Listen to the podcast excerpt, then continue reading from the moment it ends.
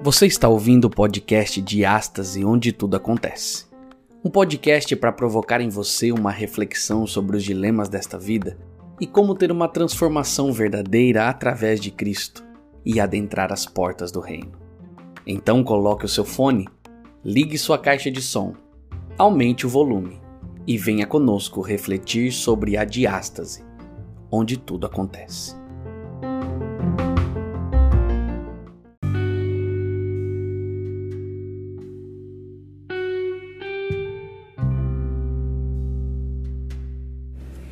Olá, meu amigo, seja bem-vindo ao podcast de Astas. E aqui é Lucas Antônio e hoje é um dia especial onde nós vamos falar sobre a Páscoa. E para mim, Páscoa e esperança são sinônimos. O dia especial nunca chega sem um lembrete refrescante de que há uma vida além desta. Vida verdadeira, vida eterna, vida gloriosa. Aqueles que vivem no que poderíamos chamar de periferia da esperança precisam de uma transfusão. A Páscoa é um bom momento para renovar a esperança nesses corações.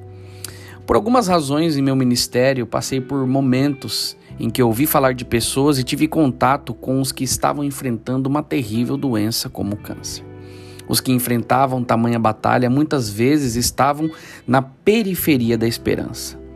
Lembro-me de como, de quando estava fazendo evangelismo em uma cidade no interior de São Paulo, quando conheci uma mulher com câncer de pele em estágio avançado. Lembro-me também de um grande amigo que me ensinou tantas coisas, até mesmo pregar, dar estudos bíblicos e várias outras coisas, e descobriu que estava com câncer no pâncreas. Um outro amigo, atleta, preocupado com a sua alimentação, desenvolveu um câncer de próstata depois de seus mais de 60 anos de idade. Todos esses e outros com quem eu convivi e conheci no meu caminho representavam apenas a ponta pequena de um enorme, enorme iceberg de homens e mulheres, meninos e meninas, para quem uma transfusão de esperança era essencial. Fui lembrado na época e sei agora como muitos mais lutam contra o câncer que a Páscoa traz essa transfusão de esperança. A caminhada continua e encontramos aqueles que estão de luto, pela recente perda de um companheiro, filho, pai ou amigo. A morte veio como um ladrão implacável, arrebentando uma presença preciosa e deixando apenas memórias vazias em seu rastro. A tristeza dos que choram lança um feitiço de solidão poderoso demais para que palavras faladas ou canções rasas sejam quebradas. O que está faltando?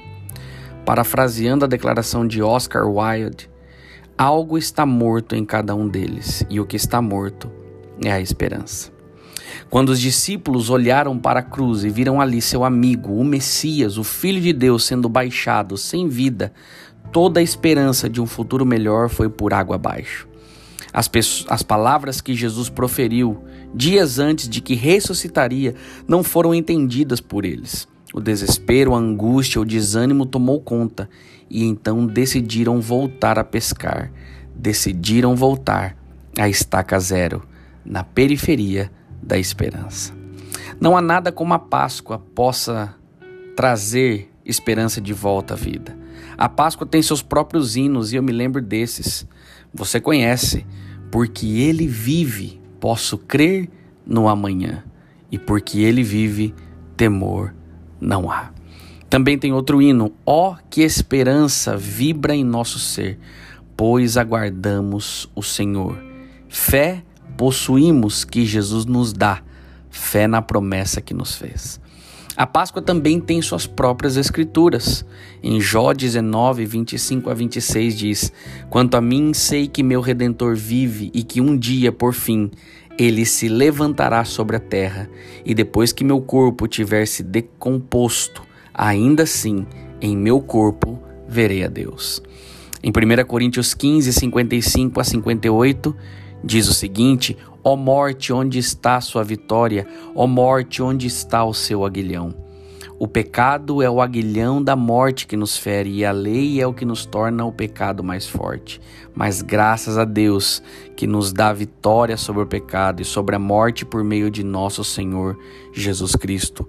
Portanto, meus amados irmãos, sejam fortes e firmes, trabalhem sempre para o Senhor com entusiasmo, pois vocês sabem que nada do que fazem para o Senhor é inútil.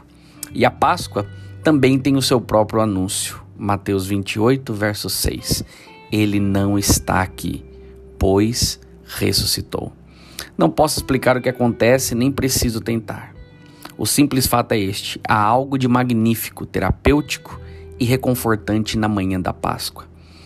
Quando os cristãos se reúnem em casas de oração e erguem suas vozes em louvor ao Redentor ressuscitado, as hostes de Satanás e seu condenável príncipe das trevas ficam temporariamente paralisados.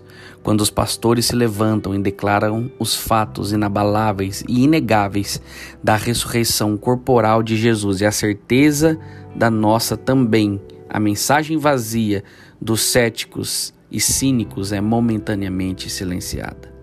À medida que a emoção de estar ombro a ombro com aqueles que, de preciosa fé, flui através do povo de Deus.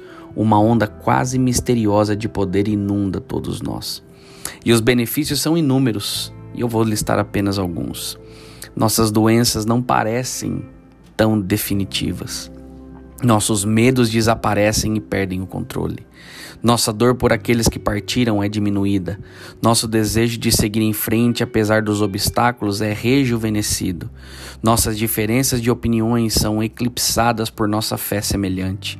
E nossa identidade como cristãos é fortalecida, pois estamos nas sombras alongadas de santos ao longo dos séculos que sempre responderam em voz antifonal: Ele ressuscitou de fato. Não importa o que esteja acontecendo hoje com você, Jesus vive e te oferece esperança de uma vida e um futuro melhor com Ele. Além de você, hoje há pessoas que necessitam ouvir essa mensagem. Então espalhe que Jesus está vivo e em breve voltará. Que Deus te abençoe, que você possa viver essa esperança.